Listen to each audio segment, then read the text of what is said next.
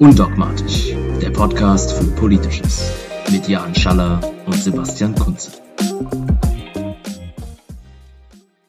Hallo und herzlich willkommen zu Undogmatisch, dem Podcast für Politisches. Wir freuen uns, dass wir uns heute endlich wiedersehen, lieber Jan. Ich begrüße dich. Hallo. ja, grüße natürlich auch alle, die jetzt zuhören. Wir freuen uns riesig, dass es jetzt endlich wieder so richtig losgeht und wir hoffen, dass ihr unsere letzte Folge schon mitgehört habt. Ihr wisst, das haben wir das letzte Mal nicht gesagt, Kommentare etc. gerne an redaktion.undogmatisch.net. Da erreicht ihr uns. Lest natürlich gerne den Blog. Und wir haben heute etwas Besonderes vor. Wir wollen nämlich heute über die Bundestagswahl und die Koalitionsverhandlungen sprechen. Also mal wieder was äh, ja. in unserer Kernkompetenz.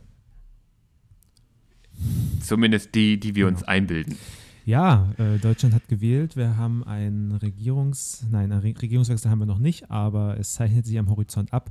Wir haben zumindest äh, mit der SPD einen anderen Wahlsieger als in den letzten 16 Jahren. ähm, und jetzt schauen wir mal, was machen wir draus? Was war denn vielleicht erstmal dein Eindruck so nach dem, ist jetzt ja auch schon ein paar Tage her wieder, ähm, aber so Wahlabend, äh, wie war deine Gefühlslage? Also ich bin wählen gegangen tatsächlich. Und ich war eigentlich, also so gesehen war ich ganz froh, weil ich habe hier einen Brief bekommen, ich hätte an dem Tag eigentlich auch äh, dort sitzen können mhm. müssen. Äh, ich war, wurde eingeladen, gezwungen, äh, mhm. Wahlhelfer zu sein. Und äh, kurz vor den Wahlen kam aber ein Brief, ich bin in die äh, Backup-Gruppe quasi versetzt worden und die melden sich dann bis Samstag 15 Uhr, rufen sie mich an, ja. wenn ich kommen muss. Und das haben ja. sie zum Glück nicht getan. Also ich finde zum Glück, weil ich finde, das ist, also Respekt an alle, die da sitzen den ganzen Tag mit so unterschiedlichen Vorstellungen von Hygienekonzepten mhm. und Maske und dies und das.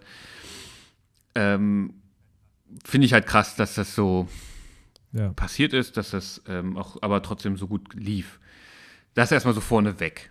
Ähm, zum Wahlabend, ich habe es dann irgendwie ein bisschen vergessen, muss ich sagen, war mit anderen Dingen beschäftigt und habe dann irgendwann mal na, irgendwann nach 18:30, 19 Uhr oder so mal in, reingeguckt und habe gedacht, oha, mhm. oha, das ist ja interessant. Also die SPD nicht so stark wie, wie angekündigt so ungefähr. Die Linke wahrscheinlich gar nicht ja. drin, 4,9 Prozent. Das war ich sehr überrascht von, weil alle Prognosen, die ich vorher hatte, hat sie bei wenigstens 6, 7 Prozent mhm. gesehen, was ich schon scheiß wenig finde, aber okay. Ja, die AfD ähm, äh, Rechtsextremen haben halt deutlich mehr bekommen, aber immerhin mhm. stagniert. Na, sogar also rückläufig so ein, eigentlich ein Stück weit. Ja, okay, das stimmt. Ja, im, im, Im Bundesschnitt. Ja, ja das, das ja, ich Genau. Die genau. Hochburg. In einzelnen Bundesländern haben sie, haben sie aus, zugelegt. Äh, genau, aber ich. Äh, ja, aber genau, also deswegen ähm, so hohe Prozentzahlen und dann halt Grün ein bisschen mehr, weniger als ja. erwartet und so minimal Überraschung, aber das ist ja schon immer so, dass bei den Umfragen immer mhm. andere, leicht andere Werte sind, ähm, als wir dann haben. Das war so mein erster Eindruck. Ich war so ein bisschen, oha, so, ist das jetzt hier, ist das, kommt jetzt die Neuauflage von äh, Schwarz-Rot? Mhm. Also, weil es sah jetzt nicht so aus, ne? Also ich hatte ja auch noch gesehen, okay, Linke fliegt raus, ja. so, pff, keine Ahnung, weiß ich nicht. Das war so mein mhm. erster Eindruck. Und deiner? Ach, meiner war eigentlich relativ positiv, allerdings vor dem Hintergrund, dass ich natürlich auch mit relativ niedrigen Erwartungen an die Sache rangegangen bin. Also, dass die AfD nicht aus dem Bundestag fliegen wird, das war äh, abzusehen. Äh, ja, und damit muss, das muss man dann halt, äh, oder finde ging mir zumindest so, muss ich mich halt mit arrangieren mit dem Gedanken, dass es einfach so ist, dass ich das auch nicht ändern kann. Ähm, und vor dem Hintergrund, was erwartbar war, fand ich es ähm, fand ich erstmal gut, dass die CDU nicht Wahlsieger geworden ist. So, das war so der, meine erste wichtige Erkenntnis. Ähm, über das grünen Ergebnis kann man sicherlich enttäuscht sein, wenn man es mit den Grünen hält. Äh, ja, ich wollte ich auch gerade sagen, je nachdem, genau, wie man es hält. Ne? Ähm, ist aber interessanterweise, also über die gegen äh, Annalena Baerbock gerichtete Negativkampagne. Äh, das ist ja nochmal ein anderes Thema, aber ich fand es interessant, was ich, weil ich das die ganze Zeit in den Wochen des Wahlkampfs so mit äh, im Hinterkopf hatte, die Aussage, die ich gelesen habe, ich glaube in der Zeit war es, relativ am Anfang vom Wahlkampf, äh, kurz nach, nachdem sie sich entschieden hatten, dass es Baerbock und nicht Habeck wird. Ähm, da war in einem Artikel davon die Rede, dass im Hintergrundgespräch oder im vertraulichen Gespräch, also auf jeden Fall ohne Namensnennung, jemand aus dem Grünen, aus der grünen Spitze, wie auch immer, auf jeden Fall wohl jemand, der ein bisschen was zu sagen hat, meinte, naja, ähm, es war ein bisschen auch eine Richtungsentscheidung. Mit ähm,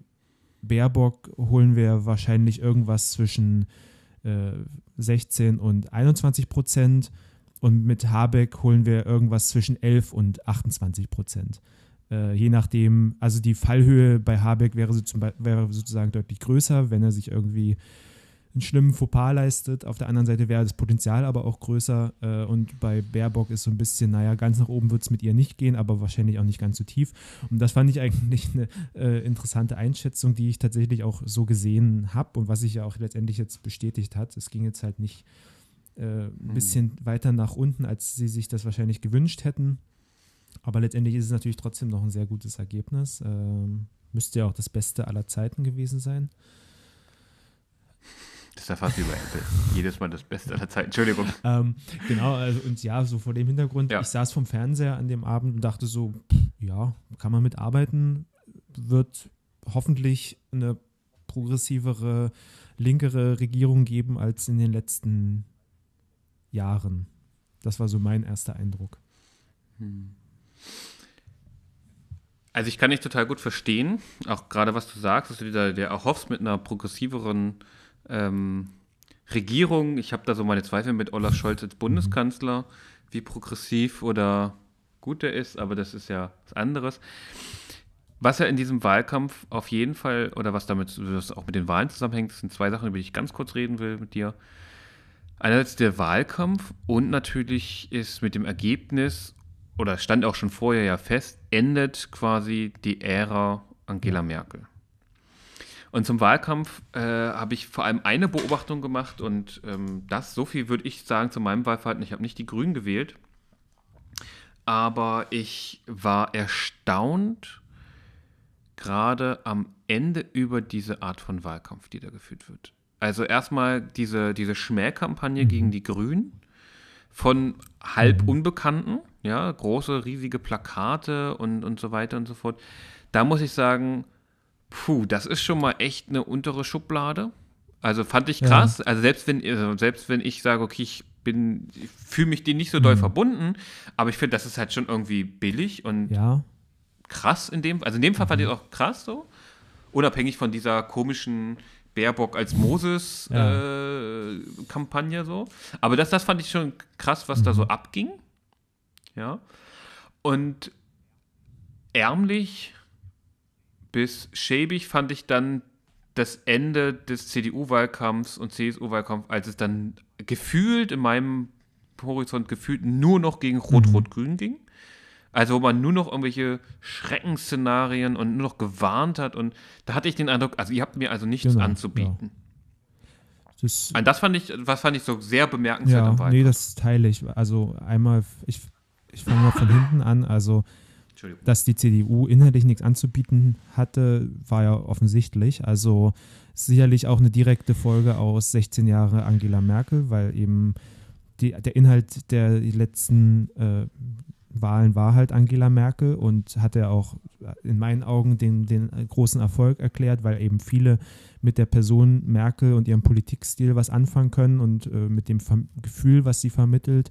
Ähm, und das natürlich auch irgendwie zu einer inhaltlichen Entleerung geführt hat ähm, und so dass sozusagen auf der Seite nichts da war und auf der anderen Seite auch personell nichts da war. Also mit Laschet haben sie wahrscheinlich den schlechtesten aller Kandidaten äh, gewählt. Ähm, ich glaube, da hätten sie mit, mit, äh, mit Söder oder, Merz äh, vielleicht mehr Erfolg gehabt. Das wäre zwar dann für, äh, für, für mich als Person wahrscheinlich schwerer aushaltbar gewesen, ähm, aber ja, Laschet ist einfach ein schlechter Kandidat, äh, Punkt. Äh, und die, ähm, die Negativkampagne, die fand ich, in, also ich fand es auch überraschend, dass es solche Art Kampagnen ähm, jetzt offensichtlich auch in Deutschland angekommen sind. Aber auf der anderen Seite fand ich sie halt auch sehr äh, ja, armselig, insofern, als dass sie einfach auch sehr schlecht gemacht war. Äh, also, dass wenn ich eine Schmutzkampagne fahren will, dann hätte ich eigentlich erwartet, dass sie das inhaltlich. Dann richtig, ja, dann richtig. Ja, also dann hätte ich erwartet, dass handwerklich und inhaltlich irgendwie besser gemacht ist und ähm, nicht einfach nur also total billig und was irgendwie, wenn ich fünf Minuten darüber nachdenke, mir einfällt, okay, ich drucke halt ein paar Plakate mit irgendwie komischen Sprüchen drauf. Also das fand ich auch auf so einer inhaltlich handwerklichen Ebene einfach enttäuschend. Vor allem, vor allem, weil ja zum Beispiel Olaf Scholz ja wunderbare Vorlagen gibt. Also man hätte ja nur seine Verbindung zu diesem Cum-Ex-Skandal insinuieren ja. müssen. Also ne, lässt sich vielleicht nicht zwangsläufig nachweisen, aber schon allein diese die Sachen, die durch die Medien gegangen sind, also geschrieben worden sind, hätte ja ausgereicht, das nochmal aufzugreifen und insinuieren, dass er ne, oder so oder sein Verhalten, gut, sein Verhalten bei G8, äh, G20 fanden sie wahrscheinlich großartig in Hamburg, ähm, aber also ich habe mich auch gewundert, dass halt also so wenig Substanz dann da ist, ja, und es einfach nur darum geht, nee. Ja. So, also, also von, vor dem Hintergrund, ja. ähm, gut. Enttäuschend. Enttäuschend. Und noch kurzer Block, zwei, drei Minuten. Was sagst du zur Bilanz 16 Jahre Bundeskanzlerin Dr. Angela Merkel? Hm. Also kommt drauf an, auf welcher Ebene ich drüber nachdenke. Wenn ich jetzt äh, im Sinne des deutschen Staates darüber nachdenke und ganz patriotisch, nationalstaatlich, äh, dann kann man natürlich von einer absoluten Erfolgsbilanz sprechen, glaube ich, weil Deutschland als Land, wenn man sich, also ja, ich bitte nicht falsch verstehen, aber jetzt auf wirklich auf dieser mhm. äh, Bruttoinlandsproduktebene, äh, Weltmarktkonkurrenz, Position in Europa etc., dann hat sie da sicherlich viel vorzuweisen, so, also im Sinne ihrer Jobbeschreibung. Ähm, Im Sinne der äh, inhaltlichen politischen Auseinandersetzung ist natürlich allein durch ihren moderierenden Stil da viel verloren gegangen und auch viel verpasst worden, glaube ich. Ähm, auch im Sinne von äh, der europäischen Integration ist viel kaputt gegangen, äh, was irgendwie mit der Schuldenkrise losging, wo man ähm, die Südländer äh, eigentlich ja als, als Buhmänner äh, porträtiert hat und da sehr viel innereuropäische Solidarität kaputt gegangen ist und ähm, ja, eigentlich jetzt zwar nicht äh, monokausal, aber sie hat dazu beigetragen hat, dass wir diese starke Polarisierung innerhalb der EU mittlerweile haben zwischen äh, ost- und, und westeuropäischen Staaten, auch zwischen Süden und Norden. Ähm, dass wir mit der europäischen Integration nicht weiter sind, dass wir diese multiplen Krisen auch nicht als Chance begriffen haben, sondern es eigentlich eher ver verwaltet wurde oder versucht wurde, ähm, möglichst mod zu moderieren, Krisen, akute Krisen abzuwenden, ähm, Wahlergebnisse möglichst, äh, den Einfluss darauf möglichst klein zu halten. Da hätte man natürlich ähm, mit Sicherheit eine andere Figur brauchen können, die da viel äh, ja, zupackender und visionärer und auch den Fokus viel mehr darauf richtet. Ähm, ja, und von daher bleibt da irgendwie, glaube ich, eine gemischte Bilanz. Was ich auf jeden Fall auf der, auf der positiven Seite nochmal hervorheben will, ist ähm, ihr Stil im Umgang, auch mit politischen Gegnern, mit der Gesellschaft an sich glaube, das hat man äh, zu Anfang ihrer äh, Regierungszeit nicht so wirklich, oder da waren die Konfliktlinien einfach nochmal anders. Äh, das kann man jetzt, glaube ich, nochmal anders wertschätzen äh, in Zeiten von äh, Rechtspopulismus und nach vier Jahren Trump und äh, was nicht alles, wo man gesehen hat, wie Politik auch aussehen kann. Da kann man, glaube ich, die Art, wie Merkel Politik gemacht hat, ähm, nochmal ganz anders wertschätzen. Zumindest tue ich das. Äh, so einen moderierend ausgleichenden Stil, der halt auch wirklich ein Gegenentwurf zu Populismus ist. Ähm, das würde ich ihr auf jeden Fall hoch anrechnen. Und ja, so bleibt so ein gemischtes Fazit. Also man sollte halt auch nicht vergessen, dass sie ja letztendlich eine konservative Politikerin ist und in vielen inhaltlichen Fragen da weit von meinen Vorstellungen zum Beispiel entfernt ist. Ähm, aber zumindest bleibt, dass es eine Politikerin war, die mit auf der man mit einer Polit oder mit der man auf einer politischen Ebene arbeiten konnte. Und das ist ja irgendwie heutzutage auch schon viel wert. So mein Kurzfazit. Ja, finde ich sehr spannend. Also ich habe mich da auch in vielen Dingen wiedergefunden. Ich hätte mir mich auch für mich aufgeschrieben, so ist sehr ambivalent. Also ich glaube, genau diese beiden Ebenen, die du ja auch aufgezeigt hast, bei dieser formal-prozeduralen Ebene würde ich dir total zustimmen. Also es ist natürlich ein, Gegen, also ein Gegenentwurf in Anführungsstrichen, ja, ähm, weil sie anders tickt und auch anders agiert, was wahrscheinlich auch mit ihrer ähm, Sozialisation mhm. zu tun hat, auch ihrer politischen. Übrigens gibt es da ein ganz spannendes, äh, interessantes Interview mit ihr aus den Anfang der 90er Jahren, mit, ich glaube sogar noch mit Günter mhm. Gauss, äh, mit einer ganz jungen, in Anführungsstrichen ganz jung, Ange Dr. Angela Merkel. Das ist interessant. Ähm, allen nochmal zu empfehlen, ist auch bei YouTube. Und auf der inhaltlichen Ebene finde ich es halt extrem bin ich persönlich zumindest sehr gespalten, weil ich glaube, man, da gibt es so einzelne Dinge, die die ich schon gut fand, ähm, mit denen ich irgendwie gut klarkommen konnte. Aber ich finde, in diesen 16 Jahren ist so viel falsch mhm. gemacht worden. So wenig ähm, oder so wenig Weichenstellungen geschehen. Ähm, ja, klassisch konservative mhm. Politik, bloß nicht zu viel machen. Ähm, und deswegen bin ich sehr gespannt, um jetzt endlich mal ähm, auf das Neue zu kommen, dass irgendwas passiert. Mir ist klar, es passiert nicht das, was ich mir so gewünscht hätte. ja, aber ähm, ja, Politik ist halt mal kein Wunschkonzert. Ähm, das, die, die Wünsche konnte ich bei der Wahl äußern. Und jetzt haben wir gerade Koalitionsverhandlungen, stehen jetzt an zwischen der SPD, der FDP und den Grünen. Wie siehst du das denn? Ich bin so ein bisschen skeptisch. Das letzte Mal, als die FDP an einem Verhandlungstisch saß, hat sie dann gesagt, ach nee, ach pff, nee, das machen wir jetzt doch nicht. Ähm, dass sich die SPD dann Lückenbüßer äh, eingesprungen ist, ist ihre eigene Schuld, aber äh, da, da bin ich jetzt so ein bisschen vorsichtig, aber was mein bisheriger Eindruck ist, ist anscheinend, dass die erstmal gut verhandeln. Man sieht es an den Kompromissen, an dem, was bisher so veröffentlicht wurde. Und das, das ist ja auch erstaunlich, dass so wenig sozusagen durchrutscht, ja, oder durchgestochen wird, wie das so schön, wie das nee, nee, so unschön heißt. Mm, aber was ich so bisher davon gelesen habe, was so passieren soll, da bin ich auch wieder so ambivalent. Ja, ein bisschen was ist gut, ja, ist richtig. Wenn sie es dann so umsetzen tatsächlich.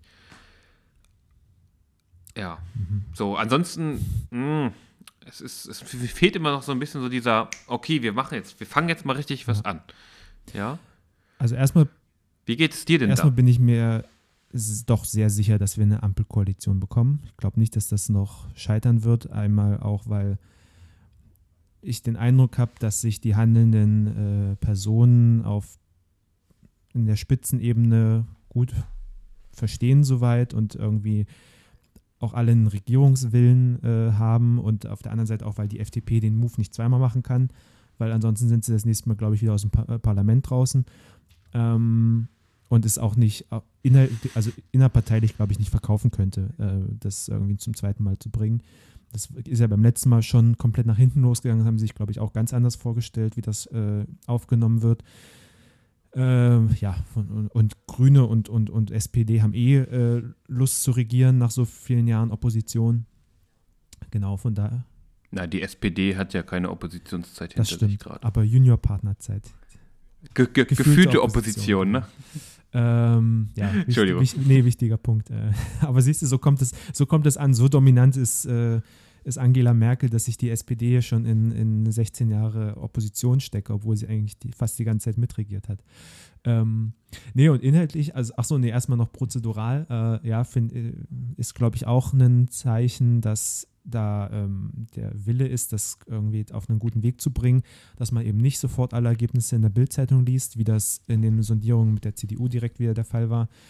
Ähm, das ist das. Und inhaltlich, ja, pff, ähm, muss man mal abwarten, würde ich sagen, und dann bewerten. Also äh, ich will da noch kein Urteil fällen. Ich habe das Sondierungspapier auch nicht gelesen, äh, um ehrlich zu sein.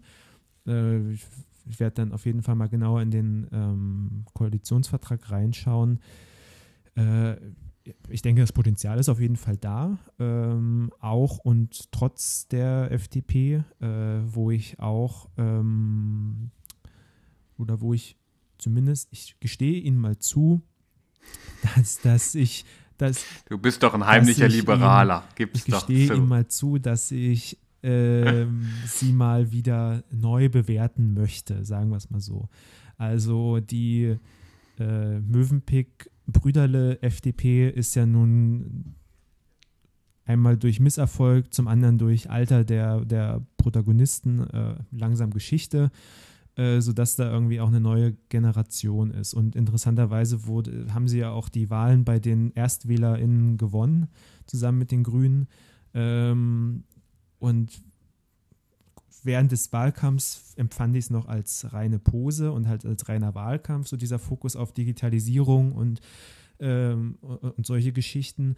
Aber vielleicht ist ja doch ein bisschen mehr dran. Vielleicht äh, ändert sich die FDP ja gerade inhaltlich auch ein bisschen. Vielleicht auch nicht. Wie gesagt, das möchte ich explizit offen lassen und muss noch mal gucken.